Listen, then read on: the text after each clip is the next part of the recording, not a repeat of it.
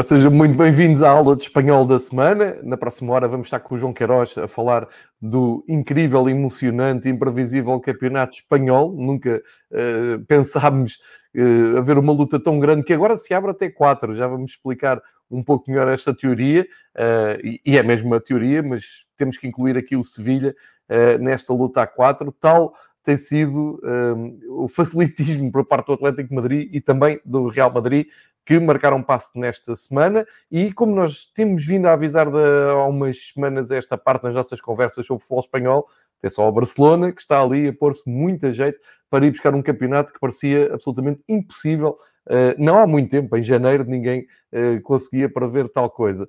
Ao mesmo tempo, temos uh, regresso às competições europeias. Hoje temos Real Madrid de volta à Liga dos Campeões, meias finais com o Chelsea, duas equipas que uh, há uma semana eram dadas como certas numa Superliga Europeia, agora regressam às origens e jogam a Liga dos Campeões na UEFA, tal como tem que ser, e portanto temos aqui uma viagem completa por fazer, falar da La Liga, falar também de, deste jogo de hoje, e começo, antes de chamar aqui o João Queiroz e dando-lhe já as boas-vindas e agradecendo a disponibilidade do costume, para partilhar com vocês um, aquilo que é. Um, vou, vou aqui ver se consigo mostrar. Não, era, não é isto. Deixem-me mostrar a capa da marca de hoje. É, não é esta. Penso ser aqui. Porque eu todas as semanas falo, falo aqui da marca. Bom, não estou a conseguir. Bom, não interessa. Vou, vou ver se depois consigo recuperar. Um, todas as semanas falamos aqui da marca, até muitas vezes eh, as nossas conversas partem como base da marca. Já elogiei aqui muitas vezes. A capa hoje da marca é absolutamente nojenta, para não usar outro termo, em que metem ao barulho o Seferin, o árbitro, enfim, está ali a tenda montada para condicionar completamente a arbitragem 2 do Real Madrid e Chelsea. Já percebemos, se alguma coisa correr ao Real Madrid, que a culpa é do Seferin, como se tivesse sido o presidente da UEFA a ter aquela ideia peregrina de arranjar 12 clubes e ir fazer uma Superliga com um porta-voz com o Florentino Pérez. Enfim, fica só aqui este ponto de arranque, porque eu gosto muito das capas da marca, mas hoje acho que uh, é horrível. Por isso, chamo aqui o João Queiroz à conversa. João, bem-vindo, obrigado por estares aqui connosco outra vez.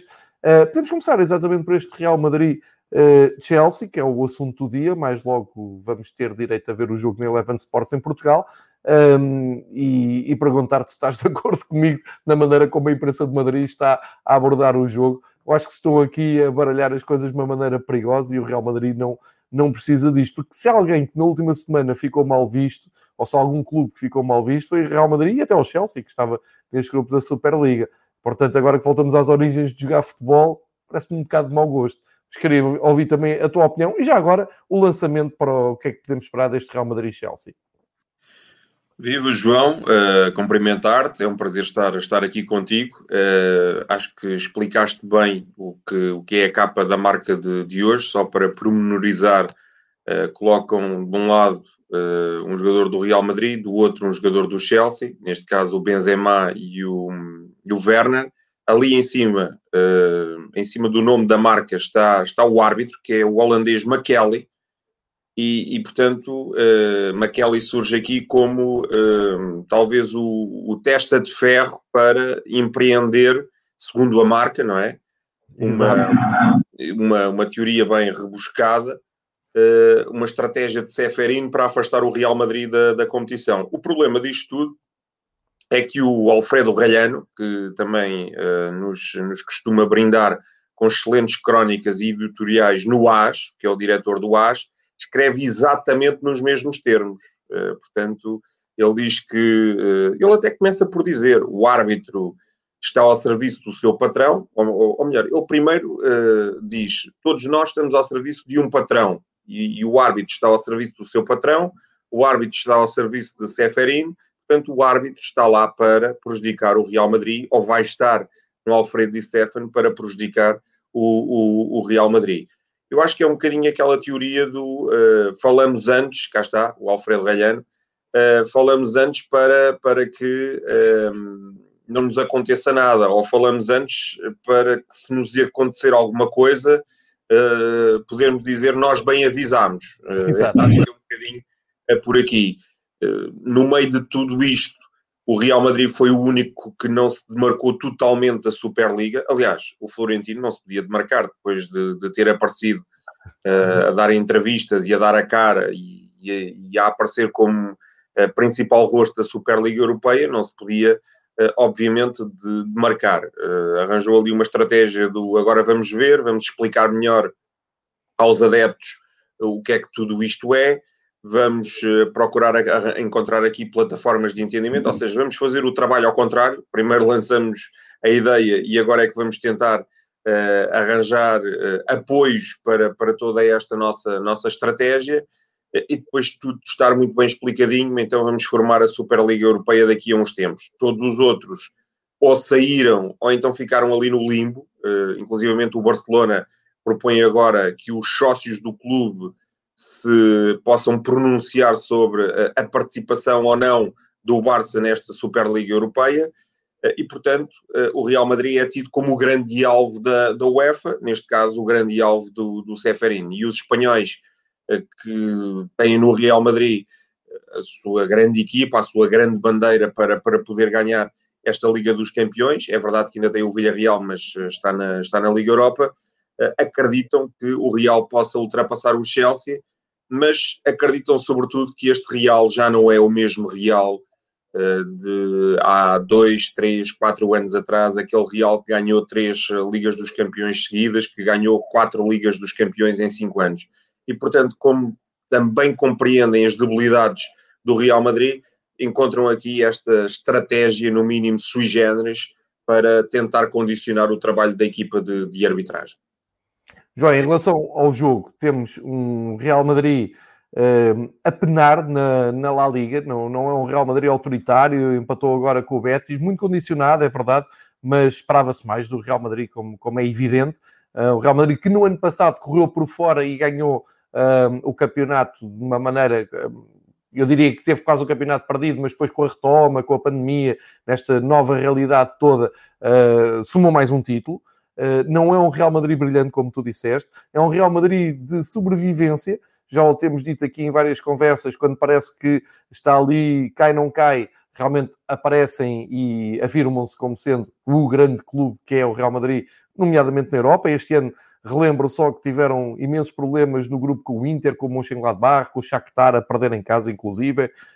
Um, Colocou-se ali a questão, passa ou não passa o, o Liverpool, mas a verdade é que na hora H aparece sempre o Real Madrid, aparece sempre o Benzema, aparece sempre o Cruz, o Modric, uh, não, e faz, fazem-nos lembrar que realmente são grande equipa. Entretanto, a época avançou, há este empate comprometedor na, na La Liga, que já lá vamos falar na, na jornada de, de, Espanha, e do outro lado está um Chelsea que, uh, depois da saída do Lampard e a chegada do Tuchel, passou a ser uma equipa um, super bem organizada, muito realista, pragmática, muito boa do ponto de vista defensivo, não sofre gols em 16 jogos de, da era do novo treinador uh, que chegou a Londres, uh, e portanto não sei o que é que poderemos esperar. Eu diria, culturalmente, não é historicamente, tradicionalmente, é claro que o Real Madrid é favorito, mas do ponto de vista prático do futebol apresentado, e se virmos o percurso do Chelsea nas últimas semanas, e eu não esperava dizer isto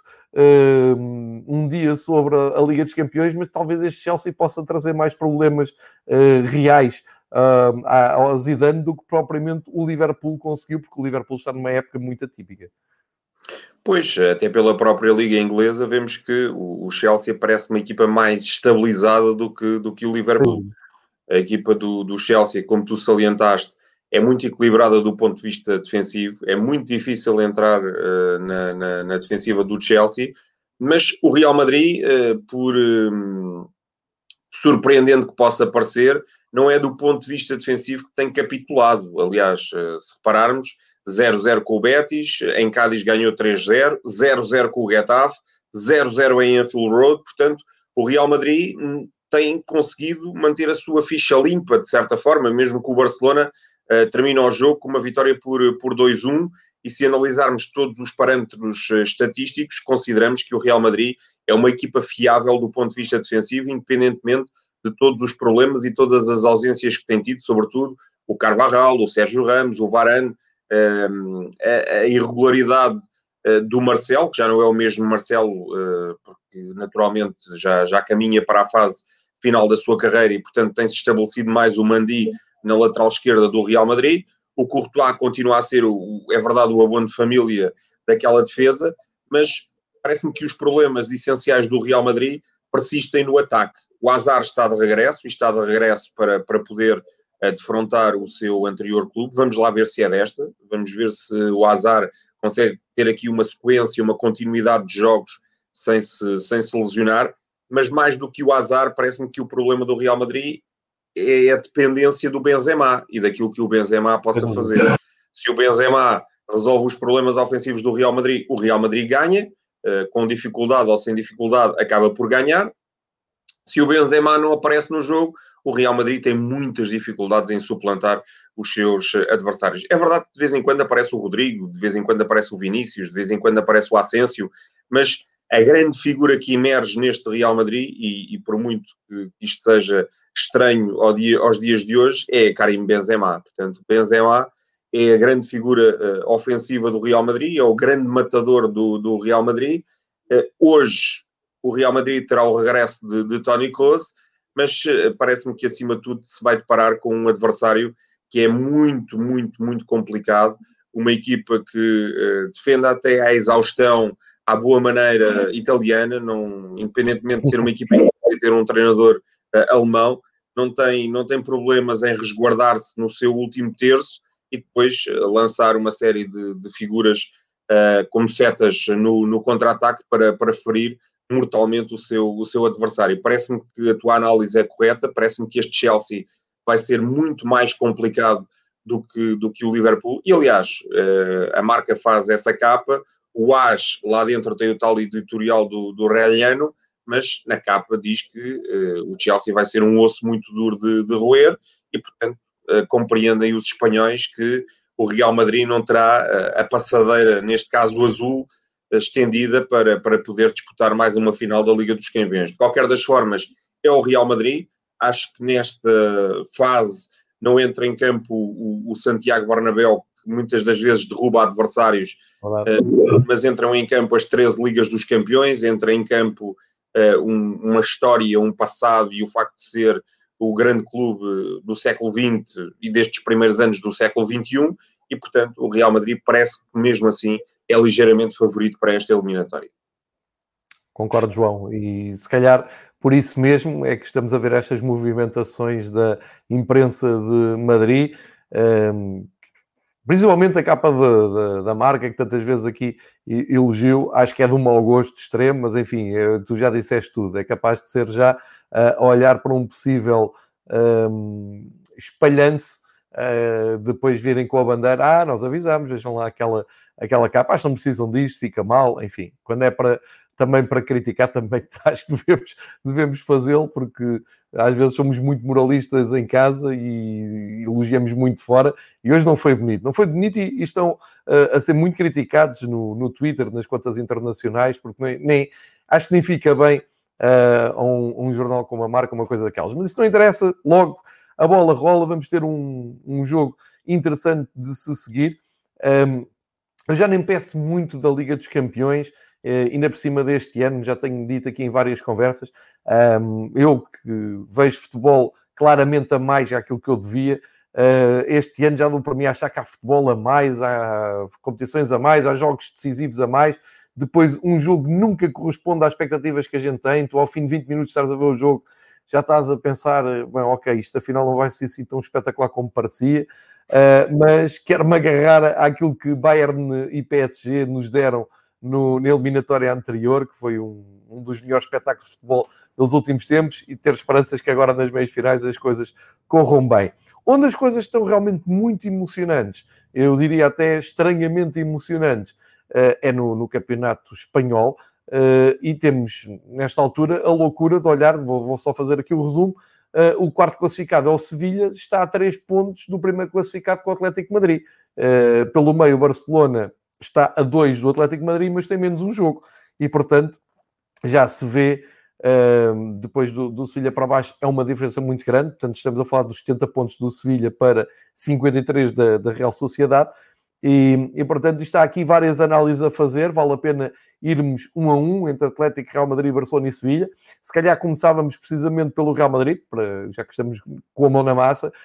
Um, este empate 0-0 do Real Madrid com o Betis é impensável numa altura uh, em que ficamos só com 5 jogos para jogar no campeonato. Isto o Real Madrid colocou-se aqui completamente a jeito, invertendo a situação da época passada, quando uh, aproveitou os deslizes do Barcelona. Não, não sei se é recuperável ou não, mas colocou os destinos uh, na, nas mãos de, de, outros e o Barcelona vai com um andamento muito assinalável, como temos dito aqui nas últimas semanas. Pode ter sido aqui a entrega, e já vamos falar do Atlético, eu não me esqueço, mas pode ter sido entre os dois colossos, Real Madrid e Barcelona, pode ter sido aqui a entrega de testemunho.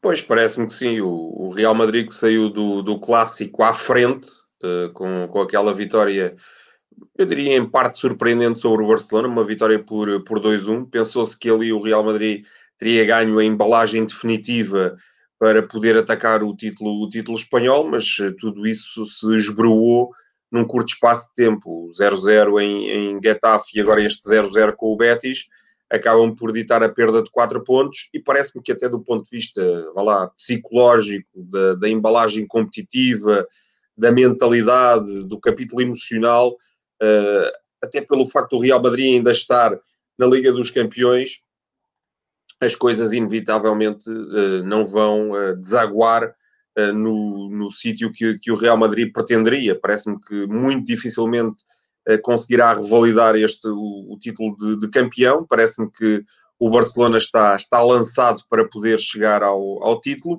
O Real Madrid, eh, frente ao Betis, na, na primeira parte assumiu e teve as suas eh, oportunidades.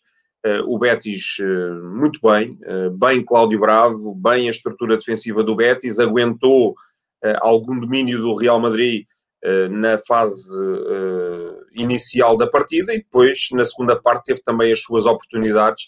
E parece-me que, independentemente de tudo, o resultado é justo o Real Madrid, uh, na segunda parte, poderia ter ganho, é verdade, mas o Betis também teve boas chances para poder uh, materializar vantagem. E o Betis está numa sequência de empates absolutamente extraordinária, a equipa não para de empatar. O que é facto é que uh, Pellegrini vai conseguindo levar a água ao seu moinho, trava agora ao Real Madrid e parece-me que o Betis está, está de forma muito competente a afirmar-se como uma equipa que vai jogar competições europeias na próxima época. Eh, já agora, agarrando aí nesse gancho, foi este empate. Antes tinha sido com o Atlético Bilbao, ehm, antes Valência 2-2. Tinham ido, tinham recebido o Atlético Madrid também, tinham ganho, ganho pontos ao Atlético Madrid e antes um empate aí mais complicado com o Elche. Eh, é esta a sequência incrível, como tu dizes. Não perdem, mas também não ganham, somam 50 pontos.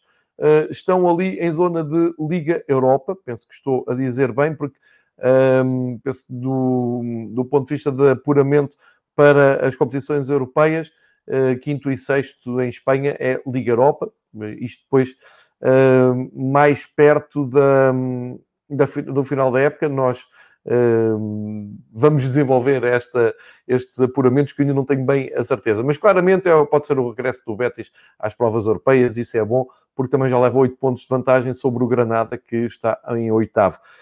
Hum, falando, portanto, este foi o Real Madrid, ficou com 71 pontos, como eu disse, ficou com os mesmos pontos que o Barcelona, apenas mais um que o Sevilha. Em relação ao Barcelona, o Barcelona tem menos um jogo e aqui é que pode, pode estar um, a complicação. Um, mas na frente continua o líder Atlético Madrid. Eu não tenho, não tenho falado no Atlético, mas temos que dar mérito ao Atlético por ainda continuar na frente. O grande problema do Simeone é que nos últimos cinco jogos só ganhou dois e nesta última deslocação a Bilbao perde com estrondo, portanto é a segunda derrota nos últimos cinco jogos. Uh, e agora coloca-se aqui muita jeito porque o Barcelona uh, esta semana pode efetivamente um, ultrapassar o Atlético Madrid pela primeira vez em muitos meses. O Atlético, ou se calhar, não, em muitos meses, porque o Atlético nem sempre mandou, uh, mas pode dar o seu lugar ao Barcelona e isso, se calhar, é um, é uma cedência sem regresso. Mas o que é que aconteceu ao Atlético Madrid em Bilbao para perder 2-1 num jogo em que não poderiam perder? Aconteceu mais do mesmo, aconteceu o Atlético Madrid. a equipa do, do Atlético uh, foi para, para Bilbao ver se, se empatava o jogo, entrou a perder uh, com, com o gol do Alex Berenguer. Na segunda parte ainda tentou reagir, depois de uma primeira parte muito, muito má. Uh, o Atlético saiu para o descanso a perder por um zero, podia estar a perder perfeitamente por 2-0. Na segunda parte tentou reagir, conseguiu o mais difícil. Na sequência de um canto, o Savic foi lá à frente e empatou o jogo, mas na sequência do outro canto, Inigo Martinez fez o definitivo 2-1. O que é facto é que o Atlético uh, perde esses dois jogos nos últimos cinco, já não ganha fora há uma quantidade de tempo. Os dois únicos jogos que ganhou foram em casa e foram frente aos frágeis Eibar e o Esca.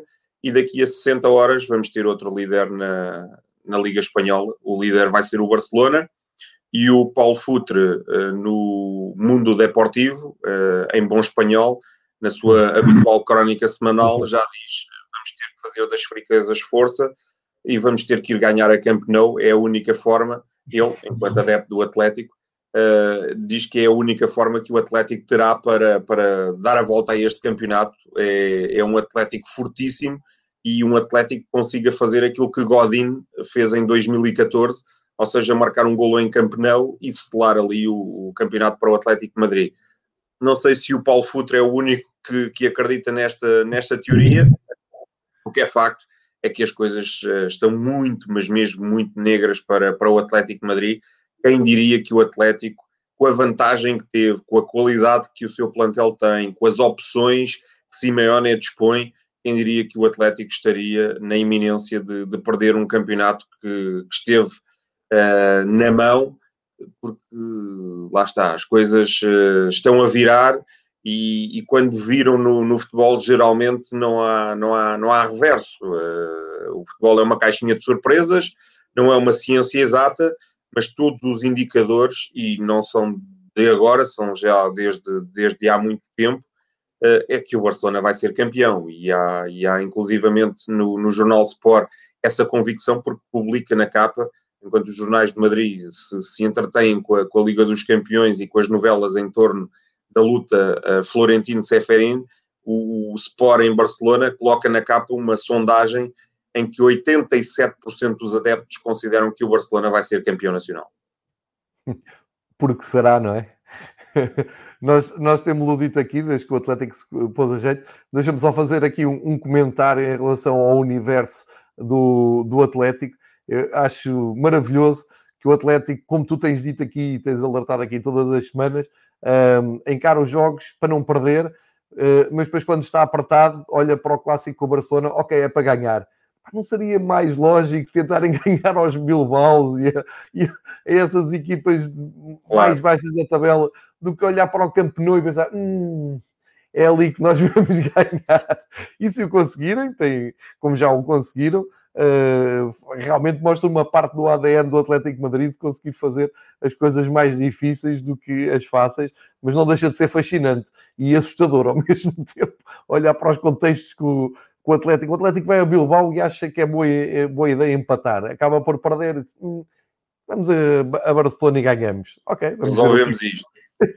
Sim, no confronto direto é mais engraçado. Vamos ver o que, o que sai daqui. Uh, e, e, então passamos para, para aquilo que foi uh, a tal vitória do, do Barcelona, que num, num, campo muito difícil, o Villarreal do Naemari, agora mais concentrado na Liga Europa, chegou a estar a ganhar um zero, submarino amarelo, mas o Barcelona reagiu. Dois golos de Griezmann, quem sabe até motivado pelo facto do Messi o ter deixado de bater um penalti na, nas rondas anteriores, não, ou mesmo na ronda anterior, e é um Barcelona unido, eh, é um Barcelona inspirado, é um Barcelona que agora acredita e que está em harmonia com o técnico, vem daquela vitória uh, na, na Copa do, do Rei, dá a volta em Vila Real. Eu não sei se em dezembro ou em janeiro eles tinham conseguido fazer aquela remontada. Desta vez fizeram, fizeram com personalidade imediatamente após estarem a perder e por estas razões todas que eu estou a dizer, e não, não sei se o João concorda, mas uh, acaba pelo, por darem um sinal forte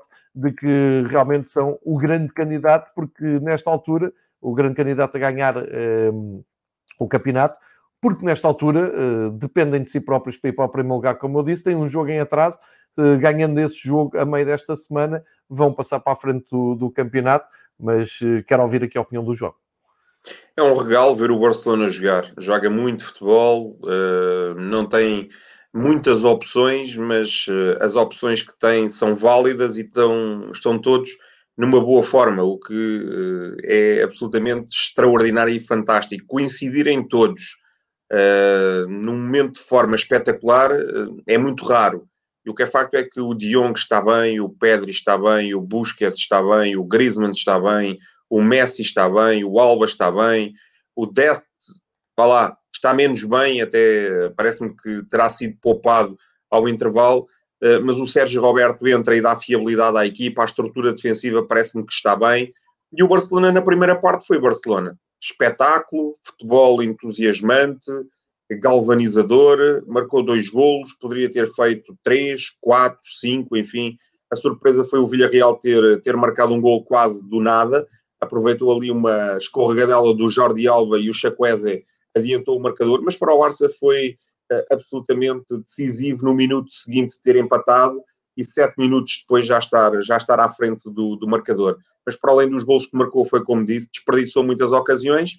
Na segunda parte, imagine-se, o Barcelona foi Atlético de Madrid, ou seja, não foi tão espetacular como tinha sido na primeira parte, como nos habituou, mas soube resguardar-se atrás, isso também uh, demonstra o espírito uh, competitivo e de campeão, a alma de campeão desta, desta equipa, uh, soube sofrer.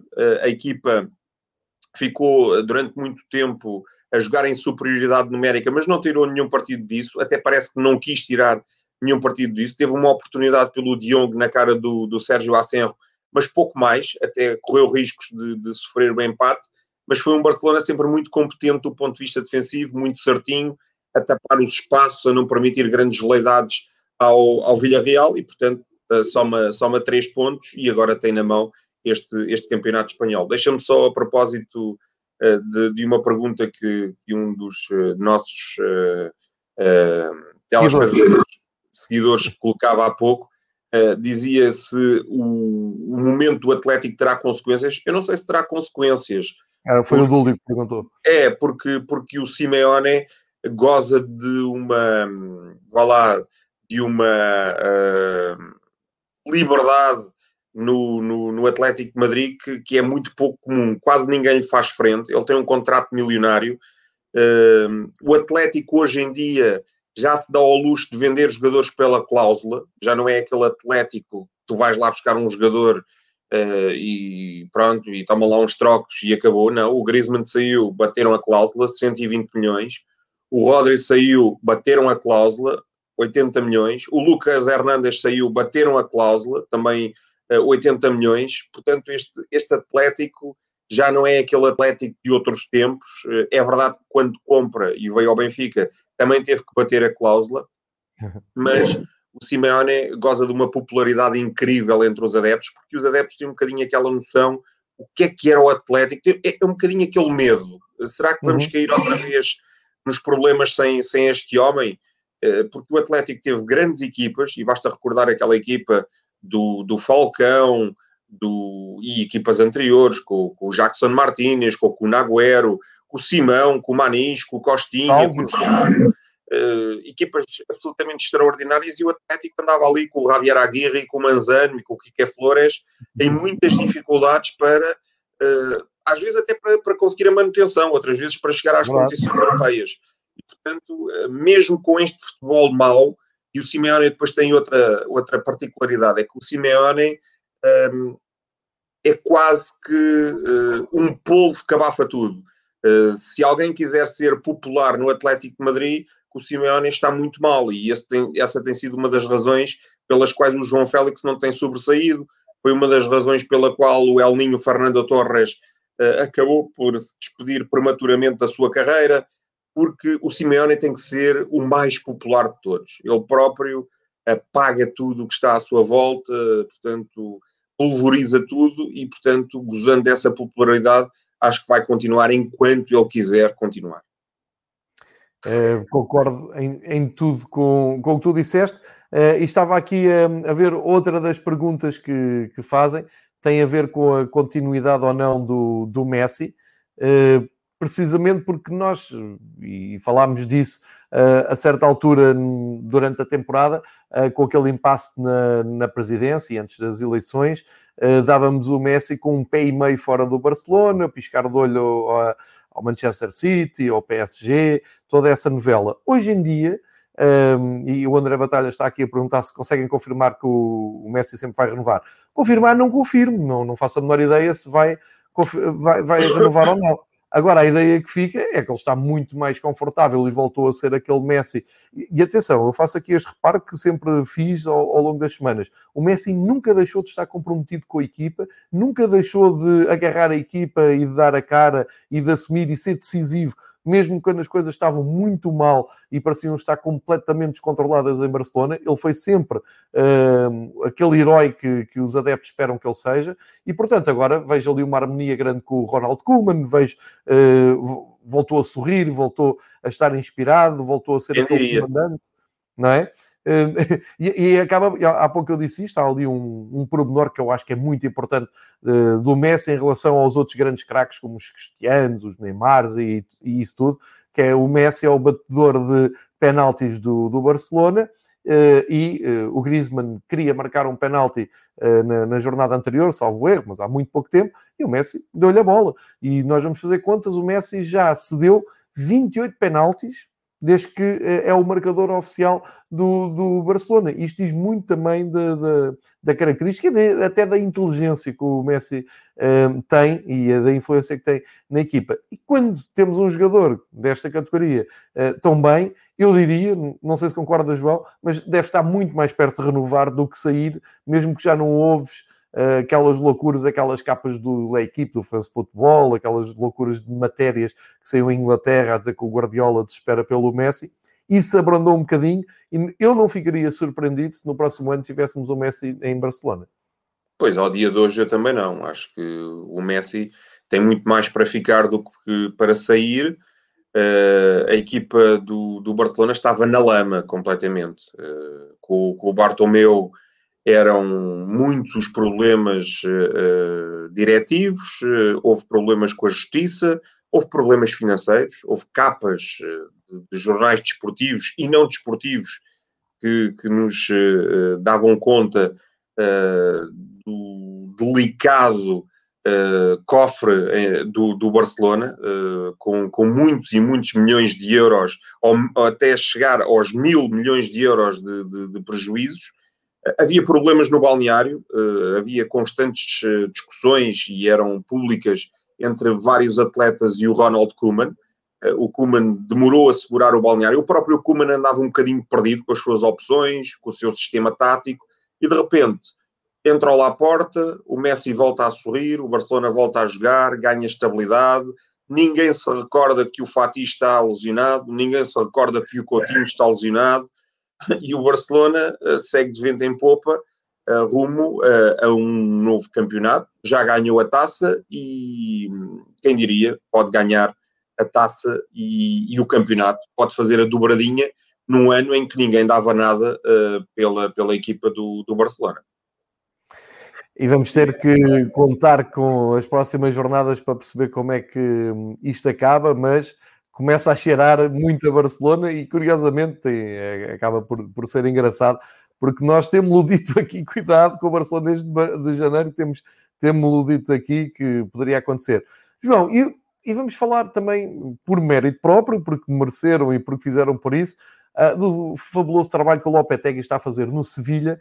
Uh, li ontem uh, que ele estava a bater recordes de, um, inclusive históricos no, no Sevilha, no campeonato, uh, o ano com mais pontos, o ano com mais vitórias, o ano com menos gols sofridos, uh, e de repente chegas ali a 5 jornadas do fim e tens o Sevilha a 3 pontos do primeiro, pode ficar a 4 se, se o Barcelona vencer o tal jogo que tem atraso, mas isto era impensável no, no princípio da época, não tanto pela qualidade. Eu lembro-me nós termos tido aqui a conversa do após o Sevilha Bayern para a Supertaça Europeia e termos dito grande exibição do Sevilha, está muito bem a equipa de Lopetegui, fez uma Liga dos Campeões digna.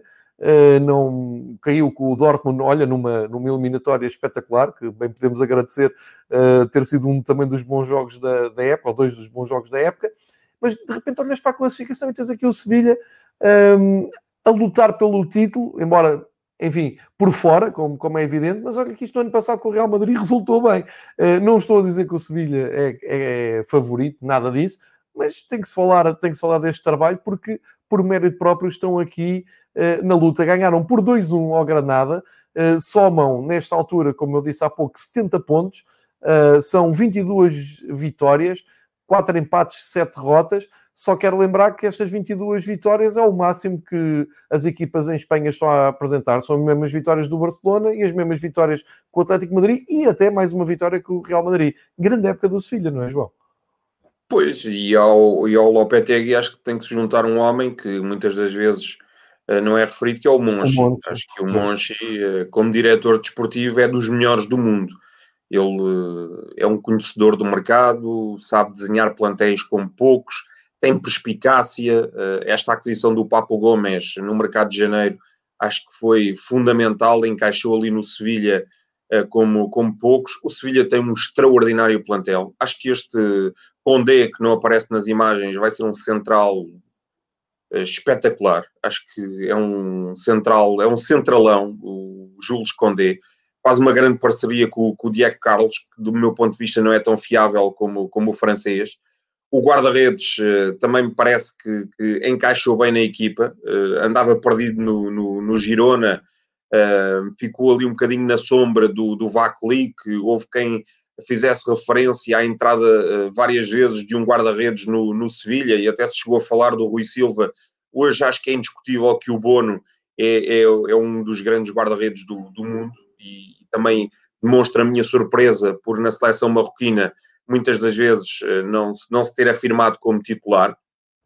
O Navas, uh, com toda a sua experiência, jogando agora à lateral, é o jogador com mais jogos pelo Sevilha, tem mais de 500 jogos pelo Sevilha, é uma grande referência do clube, é um grande capitão, é um grande lateral direito. O Acunha entrou bem na, na, na equipa. Uh, e depois, do meio campo para a frente, jogadores como, como o Fernando, que equilibra muito bem a equipa do ponto de vista defensivo, como o Jordan, como o Rakitic, como o Papo Gomes, como o Oliver Torres, como o Lucas Ocampos, o Elmudo Vasquez, o Franco Vasquez, uh, enfim, o Sevilha tem uh, opções uh, para quase todos os, os lugares. Tem um ponta de lança marroquino que está numa superlativa forma, o Youssef Nesri. Quando não joga, aquele Luke de Jong também é um jogador absolutamente fantástico. E o facto é que o Sevilha vai em oito jogos eh, sem perder. Nos últimos oito jogos só empatou um jogo em Valladolid, naquela partida em que o Bono, eh, no final, acabou por, eh, por oferecer um ponto ao Sevilha. E, portanto, para o Sevilha, aqui o amargo que fica são aquelas derrotas surpreendentes, por exemplo, o Elche com o Granada, com o Granada na primeira volta, entenda-se porque não fosse isso, o, o Sevilha estaria muito melhor uh, posicionado. Deixa-me só salientar a rábula em torno do árbitro, que acabou o jogo. Uh, Ia falar disso? É, foi um dos assuntos mais caricatos do, do fim de semana. Os jogadores do Granada protestaram, os do Sevilha foram-se embora e depois tiveram que, inclusivamente, calçar as meias e as botas para, para completar. Alguns já tinham trocado de camisola até. Exatamente. E, e, portanto, acaba, acaba a partida assim neste, neste estado, com o erro do Ricardo Burgos Bencochea, eh, um jovem árbitro que, que, se equivocou, e não é a mesma coisa jogar um minuto uh, vindo de todos os outros uh, de forma corrida, ou entrar para dentro do campo e jogar um minuto. Portanto, aqui o Sevilha pode-se dizer que foi beneficiado porque o Granada em curta distâncias aos 90 com um penalti do soldado e depois foi praticamente só, só cumprir para, para, para que o campeonato não, não ficasse ferido de, de morte. Mesmo assim, parece-me que uh, o Granada tem aqui algumas eh, razões de queixa. É, sem dúvida, foi um, um dos grandes momentos do, do fim de semana. Um, eu, eu, inclusive, até estava a espreitar o jogo e pensei que o jogo tinha acabado e tive que voltar a, atrás para ver o momento insólito, porque pensei que a coisa já estava uh, plenamente resolvida. Qual não é o meu espanto quando vejo o regresso dos jogadores? Enfim, acontece nas melhores ligas, um, mas deixa-me dizer que até um, senti ali alguma cumplicidade dos jogadores no fim com, com o árbitro, acabando por ficar tudo bem. Não foi aquele ambiente crispado, não, não, nada disso. Não, não vi um, enfim, o circo se vê noutros lados como, como cá, acabou por haver até alguma compreensão para, como tu disseste e salientaste há um bocado, com o jovem árbitro, uh, que, que, acabou por ter humildade de perceber que de pedir desculpa e de voltar ao terreno. É claro que não é a mesma coisa, mas acontece, mas aconteceu debaixo de um, de um desígnio mais, uh, eu diria, pacífico. Uh, não sei se, se, se o Sevilha está, está, empatado aos 93 minutos, aquilo seria tão pacífico, mas isso é outra conversa. João, uh, olhando aqui para o que falta jogar, são cinco jogos, eu recupero aqui uma, um grafismo que até foi o Barcelona que, que publicou hoje ou ontem na, nas suas redes sociais. E o que é que nós temos aqui? Temos uh, as jornadas que faltam jogar, as datas, portanto, o, os jogos que aconteceram, e explicando para quem, para quem está a ver, os jogos que aconteceram da 33 jornada entre 18 e 29 de abril uh, já têm os resultados, portanto, a vitória do, do Atlético, o empate do Real Madrid e. Uh, a derrota do, do Sevilha. A vitória, a vitória. A, a vitória do Sevilha mas é em foi fora. Exatamente, em São Sebastião, 2-1 com a Real Sociedade. Uh, isto é importante para dizer o quê? É que falta o Barcelona jogar essa jornada 33. E uh, é uma jornada em que o Barcelona recebe o Granada. Portanto, o que nós tivemos até aqui a explicar é que se o Barcelona ganhar, eu penso que o jogo é quinta-feira. Se o é, Barcelona... às 18. Ok, às 18 horas, se o Barcelona ganhar esse jogo, passa a ser líder. E se passar a ser líder, como eu acho que não me levam a mal que diga é expectável, não é? Seria uma grande surpresa o Barcelona não ganhar em casa ao Granada nesta condição de quase 7 points em linguagem de ténis. O que é que nós depois temos pela frente? Temos o Barcelona a ter que ir a uh, Valência, um, Levante e um, Eibar. Eibar. São, são os três jogos e, portanto, contra equipas que estão lá mais em baixo recebe o, no tal jogo escaldante do Atlético Madrid, recebe o Celta de Vigo. Uh, temos da parte do Atlético Madrid, que ainda está à frente, uh, também três deslocações, sendo que uma delas é ao, ao Camp Nou, uh, e depois o Real Madrid e o Sevilha também têm duas deslocações cada. Portanto, é até o Atlético e o Barcelona que têm mais deslocações, jogam mais vezes fora. Olhando para este quadro, teoricamente, e olhando para esse que eu acho cada vez mais decisivo, Barcelona-Atlético Madrid, Uh, se tivesses que apostar, apostavas, uh, já, já eu aqui disseste, apostavas no, no Barcelona, mas teoricamente isto parece-me difícil de fugir ao, ao, Barcelona, concorda, João? Há aqui uma jornada explosiva, que é a jornada 35. Se reparares, vamos ter o Barcelona Atlético Madrid e o Real Madrid Sevilha. Sevilha Os quatro exato. primeiros vão jogar uh, na mesma jornada. Exatamente, dia 9 de maio. Até está ali sublinhado a a vermelho. É, de qualquer das formas. É, parece-me que o Barcelona, eh, e há aqui várias situações que, que entram nesta equação. O Barcelona tem tudo na mão. Agora, uh, o Barcelona tem tudo na mão, mas tem que cumprir, não é? Tem que ganhar ao Granada, desde logo.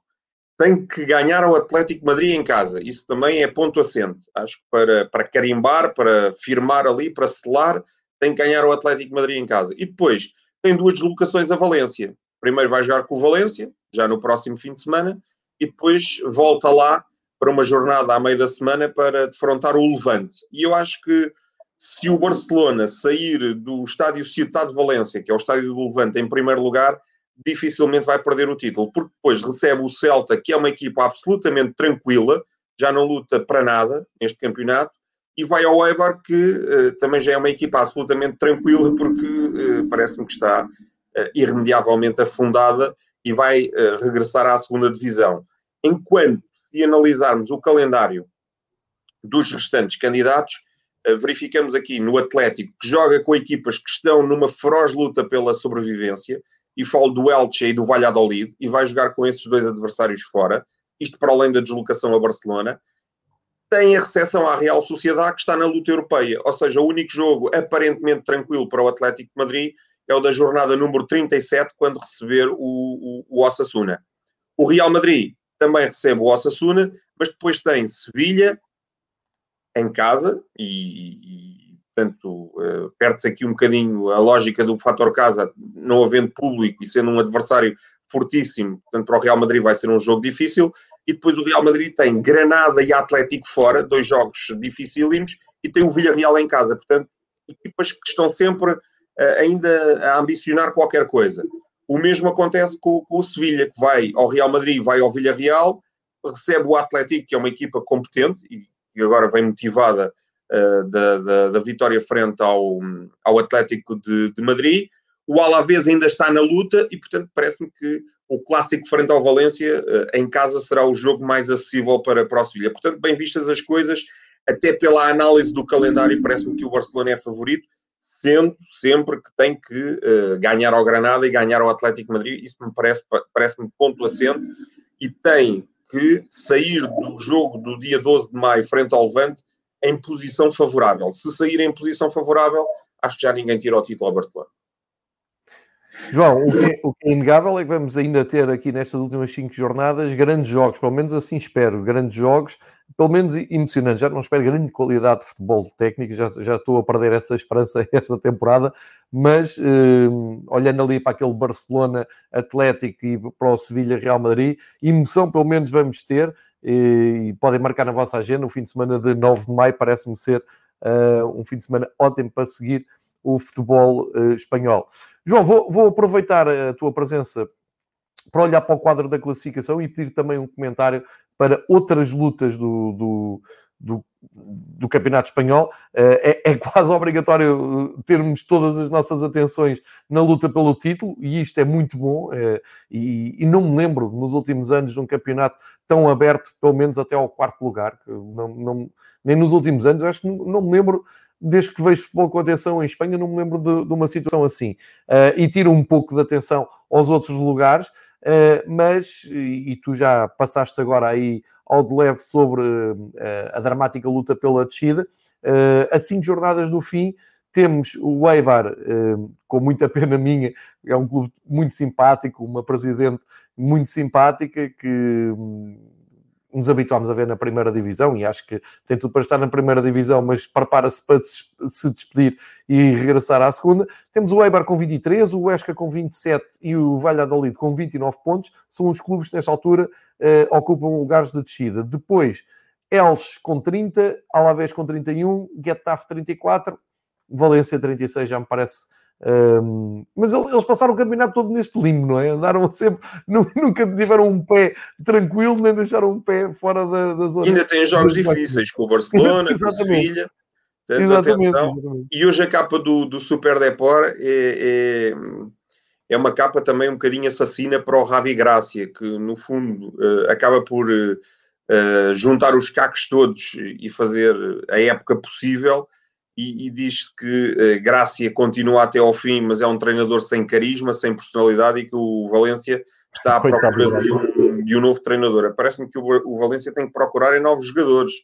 Uh, o presidente. Quer dizer, com estes jogadores é difícil fazer melhor, uh, porque o Valência uh, tem um plantel muito debilitado. E se calhar uma nova direção, um novo presidente, um novo rumo, uma nova estratégia, se calhar era um bocado por aí, não? Coitado do Grácia, que, como tu dizes, tem aguentado o barco. Não sei se outro treinador para já aguentava tanto e se calhar se aguentava ali no décimo E o Guedes está numa forma espetacular. O Valência é, é verdade. É, tem no Guedes um jogador eh, absolutamente fantástico este fim de semana. Uma vez mais, o, o Guedes esteve em todas. É, bem, bem, lembrado isso, porque numa época tão difícil acaba por estar a marcar bastantes pontos. Quanto à, à descida, João, consegues imaginar uh, também, tendo em conta o calendário que, que, está traçado para os últimos cinco jogos, achas que hum, o Esca e o Valladolid, o Eibar já não acredito tanto, mas o Esca e o Valladolid ainda têm uma palavra a dizer e conseguirão empurrar à vez ou Getafe ali para baixo? Pois, tenho, tenho algumas dúvidas. Uh, Parece-me que o Getafe já estará numa, numa posição não diria tranquila, mas uh, vá lá, para lá caminha. Acho que 37, 38 pontos vão chegar. Portanto, o Cádiz e o Levante já estão a salvo. O Valência, mais ponto, menos ponto, ficará a salvo. O Getafe, com uma vitória, também ficará a salvo. E, portanto, entre o Alavés, o Elche, o Valladolid, o Esca e o Eibar, o Eibar parece-me condenado e, portanto, acho que há aqui uh, duas posições para quatro. Entre o Alavés, o Elche, o Valladolid e o Esca, a coisa vai-se vai -se resolver, sendo que o Alavés mudou de treinador e desde que mudou de treinador ainda não perdeu. Uh, ganhou dois jogos, empatou dois, portanto, está, está muito bem. Uh, estancou inclusivamente uma série em que era goleado consecutivamente e parecia caminhar de forma inevitável para a segunda divisão e portanto acredito que, que o Alavés desse ponto de vista estará aqui um bocadinho mais, para já está acima da linha da água e depois está um bocadinho mais uh, uh, ou menos pressionado do que os outros, uh, portanto entre o Elche, o Valladolid e o Esca a coisa fica, fica decidida. Vamos seguir isto com atenção. Aqui para a reta final, nós temos aqui feito praticamente futurologia, temos uh, tentado embrulhar um bocado aqui as nossas previsões, as nossas análises em cinco jogos. Cinco semanas é muita coisa. Uh, proponho para, para a reta final uh, irmos aqui mais jogo a jogo, como os treinadores costumam dizer, e mais perto da, da, da atualidade. Ou seja, não esquecendo que vamos ter Liga dos Campeões e Liga Europa pelo meio, mas uh, dar aqui a agenda dos próximos jogos. Ou seja, o Atlético Bilbao e o Valladolid jogam amanhã às 6 da tarde. este é um jogo importante nas contas da descida, porque o Valladolid tem menos um jogo e se pontuar consegue saltar ali da, da zona de descida. Portanto, isto é importante para as contas da descida. Amanhã em Bilbao, Atlético e Valladolid. Quinta-feira, o tal jogo que pode dar a liderança uh, ao Barcelona. Barcelona-Granada também às 6 da tarde. Na sexta-feira, uh, arranca a nova jornada com o Celta de Vigo e o Levante, duas equipas que estão praticamente tranquilas e seguras, já sem grande, uh, naquele limbo em que não têm nada por, por lutar. E depois, para sábado, temos quatro jogos: o Eibar com o Alavés, um, um, talvez um match point para o Eibar, que uh, joga contra outro aflito. O Elche a receber o Atlético Madrid. Espero que o Simeone não se lembre de ir uh, jogar para o empate com o Elche, uh, seria, seria dramático. O Esca recebe o, a Real Sociedade e o Real Madrid recebe às 8 da noite, entre uh, eliminatória de meias finais da Liga dos Campeões, o Assassuna e depois aquele empate com o Betis. Vamos ver o que faz o Real. E para domingo fica o Valladolid com o Betis, mais um jogo para o Valladolid, o Villarreal recebe o Getafe, o Granada o Cádiz e há esse clássico Valência-Barcelona, não é um jogo fácil como o João já explicou, é um jogo até de cartaz, às 8 da noite de domingo. Sobrando depois para segunda-feira um Sevilha-Atlético Bilbao e eh, depois o campeonato regressa na outra sexta. Ou seja, fazendo este traçado, não, não, não iremos ficar surpreendidos, João, se quando viermos aqui na próxima semana falar, já tínhamos o Barcelona com mais duas vitórias, com o Granada e com o Valência, destacado na frente. Tudo que não seja isso, uh, teremos que vir aqui uh, explicar porque é que não, não aconteceu uh, e ficar de olho no, naquilo que vai acontecer nos outros jogos. Mas tudo que não seja liderança do Barcelona, nós os dois ficaremos surpreendidos, não é? Sim, e, e acho que se, se, fizermos aqui uma, uma aposta, ou se procurarmos fazer uma aposta para o segundo lugar, uh, do, do, campeonato, acho que uh, as respostas vão ser muito, muito diferentes, uh, porque acho que toda a gente neste momento coloca as fichas no, no Barcelona, mas se, então e quem é que vai ser o segundo? ninguém sabe neste momento, Exato. ninguém sabe, pode ser qualquer um deles. vamos ver. há aqui a curiosidade do, do Elche receber o Atlético Madrid, vai ser o regresso do Saúl Níguez ao, ao terreno do, do Elche.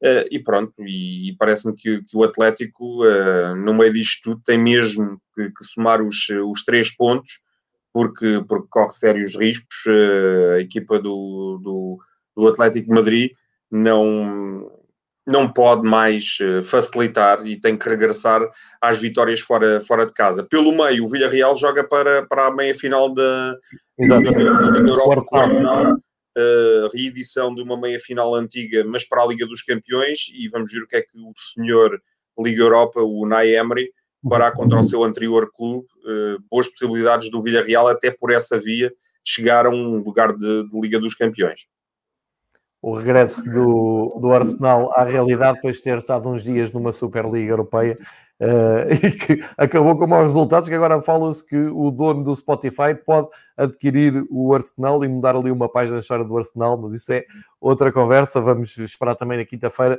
por essa reedição de uma liga, umas meias finais que aconteceu na altura na, na Liga dos Campeões, como disse o João. João, mesmo para finalizar, aqui uma palavra só para a segunda divisão espanhola, porque o espanhol parece-me estar de volta, ganhou aliás, foi o único dos, quatro, dos três primeiros a ganhar uh, neste fim de semana. Ganhou com estrondo ou Las Palmas 4-0. Uh, Dá-me ideia que, como tu já disseste noutras semanas, uh, endireitou o seu regresso à, à primeira divisão. Soma 74 pontos. O, já, já abriu para o Almeria uma distância confortável que tem 62. E no segundo lugar está o Mallorca, que está a perder gás, perdeu os últimos dois jogos, tinha perdido em Castelhão e agora perdeu com o Sabadell. Uh, à espreita e naquele playoff que o João já explicou ao estilo da Championship, temos o Almeria, com o treinador português. Uh, Vai ser despedido hoje. Vai ser despedido, Vai ser despedido hoje. hoje. Vai ser anunciado o despedimento do José Gomes hoje. Pronto, o José Gomes, que eh, eu iria uh, sublinhar isso, nos últimos quatro jogos não ganhou nenhum, vem de duas derrotas, agora mais dois empates. O último empate foi com o Mirandês uh, e não, não tem aproveitado então os deslizes do Mallorca uh, e, pelos vistos, então vai ser despedido. Então, falhança, porque o, o José Gomes foi para, para o Almeria, recorde-se, na época passada, para subir nos playoffs e não conseguiu uh, deu continuidade ao projeto este ano e não vai conseguir chegar ao fim, portanto, um falhanço do projeto do treinador português. Uh, recordar só que Leganés, Riron e Valha, Rai Vallecano estão em, em zona de uh, apuramento, de playoff, e à espreita está o Girona e o Ponferradina com uh, menos pontos, depois mais para baixo já com menos hipóteses outras equipas, e para descida está o Alcarcon, o Sabadell, o Lugo, o Albacete, um, são tudo equipas que parecem uh, estar a caminho da terceira divisão. João, eh, acho que há normalidade no, no regresso do espanhol, também não há grande surpresa se o Mallorca subir. Aqui, talvez o, o, maior desencanto seja com as equipas que desceram, tipo o Girona, não é? Que tiveram uns anos na primeira divisão. até com bons resultados, o tradicional Rai Vallecano, mas não acha estranho ser espanhol e Mallorca de regresso, não é? Com acesso direto. Sim, o espanhol é a crónica de uma, de uma subida anunciada. Cada vez que vai à segunda divisão, só lá fica mesmo um ano. Foi lá quatro vezes, esta é a quinta, e subiu no ano imediatamente a seguir. O Mallorca tem um projeto muito ambicioso, um projeto liderado pelo, pelo antigo basquetebolista da NBA, o Steve Nash. Uh, saltou duas divisões num curto espaço de tempo, ou seja, passou da segunda B para a segunda e da segunda para a primeira em, 13, em dois anos, não é? Eh, desceu, mas eh, percebia-se nitidamente que mais tarde ou mais cedo a ideia era regressar. Vamos ver se terá capacidade para solidificar o projeto na, na, na primeira divisão espanhola. Depois a dúvida é nesse playoff, não é? o ano passado, por exemplo, subiu o sexto, o Elche. Foi pois completamente foi. surpreendente. portanto, tudo pode acontecer. Nos anos anteriores tinha subido o quinto, portanto, não é crível que o terceiro tenha, tenha, tenha o acesso já uh, definido, independentemente de ter a vantagem de jogar sempre o jogo decisivo em sua casa, mas uh, o terceiro vai ter muitas dificuldades e, portanto, vamos ver uh, dentro desse playoff quem é que, quem é que irá aceder à, à Liga Espanhola. João, está dada a aula de espanhol da semana, uma horinha pelo universo espanhol. Falámos da La Liga, da Champions, da Liga Europa também, da segunda Divisão Espanhola. Luta incrível, apaixonante no Campeonato Espanhol pelo título. Uh, um título que parecia e que nós até já o entregámos aqui várias vezes, há que dizer ao Atlético de Madrid. O Atlético não aceitou, continua a jogar para o empate, continua a pôr-se a jeito. Vamos ver o que nos traz os últimos cinco jogos, mais cinco semanas de Campeonato Espanhol para acompanhar aqui com o João Queiroz, que tem estado connosco desde não só do início desta época, mas até de, do final da, da época passada. João, resta-me agradecer. Uh, nós encontramos Grande mais abraço. logo na segunda bola para falar de futebol internacional da BTV e para a semana marcamos encontro, João. Obrigado, João. Boa, boa semana e um grande abraço. Grande abraço.